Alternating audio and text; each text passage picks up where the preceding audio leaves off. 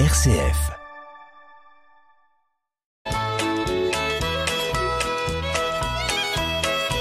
Bonjour à tous, bienvenue dans notre émission Le patrimoine en question. Bonjour Marie-Laure Aucourt. Bonjour Hubert.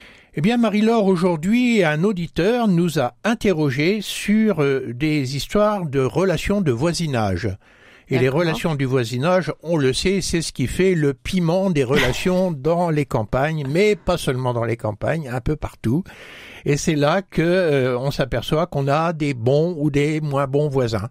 Voilà. Au, au cas particulier, la question, euh, c'est celle-ci. C'est un auditeur qui lit le journal et un journal sans doute spécialisé parce qu'il nous dit j'ai récemment lu dans un journal qu'un inconvénient supporté par un propriétaire du fait de la disposition des lieux de sa propriété, j'imagine, pendant plus de 30 ans, empêchait celui qui subissait un inconvénient, cet inconvénient, d'en demander la suppression auprès du responsable.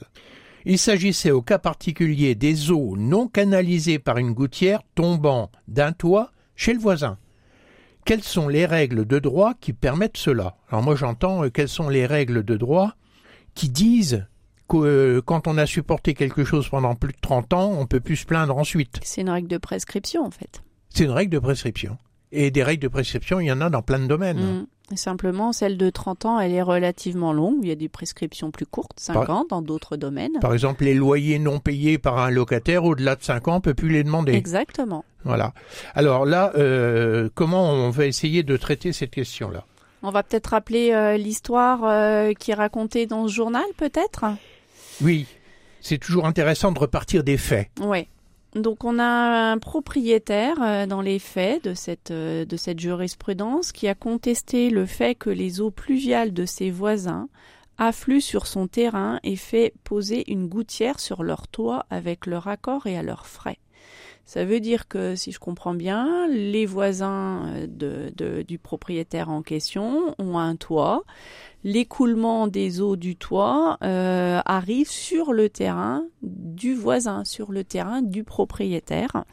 Et donc, dans ce cas-là, le propriétaire euh, qui ne souhaite pas supporter Qui euh, reçoit les eaux les Celui qui reçoit les eaux, et oui. qui n'a pas envie de les supporter, eh bien avec l'accord de ses voisins, il a fait poser une gouttière euh, aux frais des voisins. Ensuite, ce même propriétaire considère. Enfin, c'est quand même un peu fort. Hein. Il a fait poser une gouttière aux frais des voisins, aux frais du propriétaire du toit. Alors pourquoi? Parce que tout propriétaire d'une construction doit faire en sorte que les eaux de pluie qui ruissellent sur le toit de sa construction soient évacuées sur son propre terrain. D'accord. Donc en gros, le propriétaire du toit avait pas fait ce qu'il fallait Exactement. Donc parce que une- euh, l'eau tombait chez le voisin. exactement. Et il aurait dû construire la maison d'ailleurs en faisant en sorte que l'eau qui tombe et qu'on peut pas empêcher de tomber tombe chez lui. Exactement. Et donc il a mal positionné son bâtiment. C'est pour ça que l'autre, euh, enfin le propriétaire d'à côté, aux frais euh, de, du propriétaire de la maison dont les eaux ne s'écoulent pas, euh, j'ai envie de dire en cohérence euh, avec le code civil, eh bien il a fait poser une gouttière, mais aux frais euh, de Ouais, celui en fait, il, s'est fait un peu justice lui-même, quoi. Il ouais, a en dit tout en cas gros, avec euh, leur accord. Donc on peut bon, imaginer qu'ils se bon, disputaient il a pas, dit, moi je connais un couvreur, je vais le faire et il t'enverra la facture. Ils ont dû se dire ça par-dessus la clôture. Et donc, et donc notre principe, euh, comme quoi on doit supporter euh, ses propres eaux de pluie, c'est l'article 681 du Code civil qui nous le dit. Alors après, l'histoire s'est pas arrêtée là, puisque euh, notre euh, notre propriétaire ensuite a considéré que la pose de la fameuse gouttière sur le toit du voisin n'avait pas résolu le problème, et même Celui qui recevait les eaux, hein, on oui, est bien d'accord. Oui, oui, et même que la gouttière empiétait sur son propre terrain. Donc du coup, il fait machine arrière, il retire la gouttière qu'il a fait poser euh, aux frais de ses voisins. Là, pour le coup, sans leur accord. Donc là, on peut imaginer que bah, ça se dispute euh, plus fortement. Et ensuite, ce propriétaire exige que ses voisins soient condamnés à canaliser leur propre eau de pluie. Donc, il demande l'application de l'article 681 du Code Ouais. civil. Oui, refaire la même chose en fait, Voilà. concrètement. mais par tout moyen, pourvu qu'il n'empiète pas sur son propre terrain. Les voisins ne se laissent pas faire, ils vont en justice et ils vont lui et, euh, ils vont lui opposer, pardon, non pas l'écoulement de la pluie, mais l'écoulement du temps. C'est joli ça. C'est joli, hein C'est improvisé en plus. Donc, on n'empêche pas la pluie de tomber, mais le temps, par contre, quand il s'écoule, on passe. n'empêche pas non plus de, de- mais il n'a pas les mêmes effets. Voilà. Ah. Donc les voisins, au final, euh, qui ne supportent pas dans les faits l'écoulement de leurs eaux puisque ça va chez le voisin, parce que le voisin avait laissé ça euh, se faire et perdurer pendant plus de 30 ans, eh bien, le propriétaire en question était prescrit dans son action judiciaire. Voilà. Donc en fait, euh, tout ça c'est euh, c'est un peu compliqué entre nous, euh, Marie-Laure. Je pense que euh, il faut peut-être euh, rétablir un peu les règles de droit. La première règle de droit, c'est celle qui est la limite de propriété. Mhm. Et on n'a pas le droit, effectivement, de construire euh, chez le voisin. D'empiéter, on n'a pas le droit. Bon, droit de pour- propriété absolu. Pourtant, on a le droit de construire, la plupart du temps, suivant les règlements d'urbanisme, à la limite. On a le droit de faire son mur à la limite, à condition de ne pas empiéter. Sauf que quand on monte un mur pour une maison, la question est-ce que c'est un pan versant ou, euh, la façade de la maison? Vous comprenez? S'il y a des eaux qui viennent s'écouler euh, parce que le toit va pencher du côté du voisin, il y aura forcément un débord de toit. Mhm. Et s'il y a un débord de toit, il va y avoir de l'eau qui va tomber chez le voisin. Or ça, c'est un inconvénient que la loi n'accepte pas. Notre article 681 du Code civil. Voilà, on est en plein dans, dans le litige qui est là, quoi. Mm, tout à fait. Et donc, euh, il y a un problème d'implantation que sur lequel il aurait pu se plaindre celui qui reçoit maintenant des eaux qu'il n'avait pas avant. Alors, Il- il aurait pu s'en qu'il est plaindre. propriétaire depuis peu et que la maison elle a été construite il y a bien longtemps, etc., etc. Voilà, en tout état de cause, l'eau n'a pas, n'a pas le droit de tomber chez le voisin. Non. Et celui qui construit, il devait prendre les mesures pour que ça n'arrive pas. Mais il y a la question, effectivement, d'acceptation de l'inconvénient.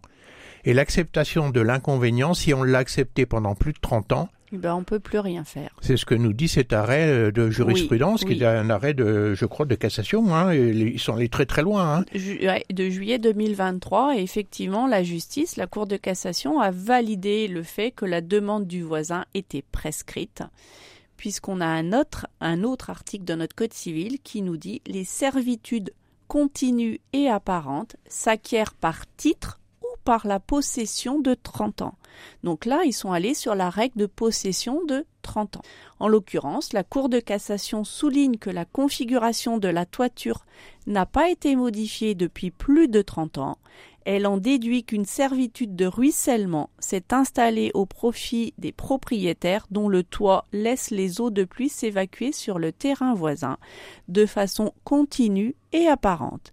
Leur voisin ne peut plus exiger qu'ils canalisent les eaux pluviales de leur toit, y compris en posant une gouttière. Il devra subir cet écoulement et l'absence de gouttière. Alors ça, c'est euh, très important. En, en d'autres termes, euh, quand euh, je subis un inconvénient du fait de mon voisin euh, qu'on va appeler une servitude, si je n'interromps pas la prescription de 30 ans par une action judiciaire, en disant je suis pas d'accord que par exemple tes arbres qui mesurent plus de 2 mètres sont plantés euh, à moins de 50 cm de la limite de propriété, ils devraient être à plus de 2 mètres. Je ne suis pas d'accord là-dessus. Si je ne dis rien pendant 30 ans, Eh Bien, c'est fini. et quand les Je arbres auront, les arbres qui auront plus de 30 ans, ils seront bien hauts, plantés à moins de 2 mètres de la limite de propriété, je ne peux pas lui faire abattre. Non, non. Lui dira, mais attends, t'as as eu 30 ans pour te plaindre, tu ne l'as pas fait, donc je suis dans mon droit. Alors après, il y a quelques conditions. Il faut que notre servitude, elle, elle soit paisible, publique et non équivoque. Alors ça, c'est euh, euh, un autre aspect et qui va même très très loin, si je me souviens bien. C'est quand euh, des biens sont réputés sans maître, sans propriétaire. Ça existe. Mhm. Euh, il existe dans la nature, euh, pas tellement dans notre plaine de Champagne, mais quand on est dans des zones de montagne, des zones un petit peu compliquées, Ouais, puis même de temps en temps, même dans nos plaines euh, de Champagne ou un petit peu plus haut dans le nord de la France, on peut voir effectivement des petits morceaux de terrain. C'est jamais très important, mais quelques arts, quelques sentiers, dont on ne sait pas à qui ça appartient depuis. euh, oui, c'est ce qu'on appelle un délaissé. Voilà. Alors, et notamment quand il y a la construction d'ouvrages, des routes, des voies de chemin de fer, Mhm. il y a des endroits qui, euh, qui sont plus, euh, On ne sait pas à qui ça plus appartient. exploitables. Et, alors, si quelqu'un s'y installe, Oui, au vu de tout le monde, tout à fait. que personne vient le déranger, Et qu'il euh, s'occupe du bien de façon paisible. Comme s'il en était propriétaire. Tout à fait. Eh bien, s'il fait ça pendant 30 ans, au bout de 30 ans, il... Une prescription acquisitive, c'est-à-dire qu'il ira euh, voir un, notaire pour authentifier que bah, il est devenu propriétaire du petit euh, lopin de terre dont on parle.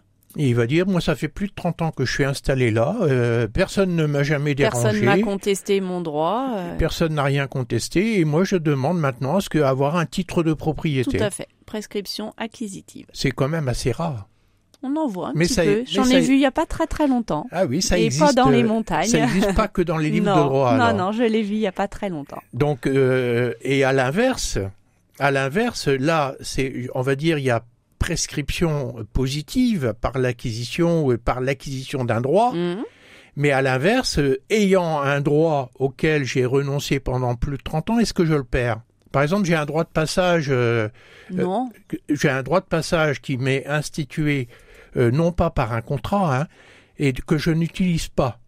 Ah, vous l'utilisez pas Ouais, au bout de 30 ans, euh, si personne Le bénéficiaire du droit de passage, euh, qu'il l'a pas utilisé pendant 30 ans, il, va le perdre. Il va perdre. Oui, il va perdre ce droit. S'il l'utilise pas du tout, si personne ne passe, s'il l'utilise pas, on va perdre le droit de passage. Et euh, euh dernière chose extrêmement importante, Marie-Laure, est-ce que ça a à faire entre les personnes ou entre les propriétés? Entre les propriétés. Tout ce qui est règle de servitude, c'est des histoires de propriété.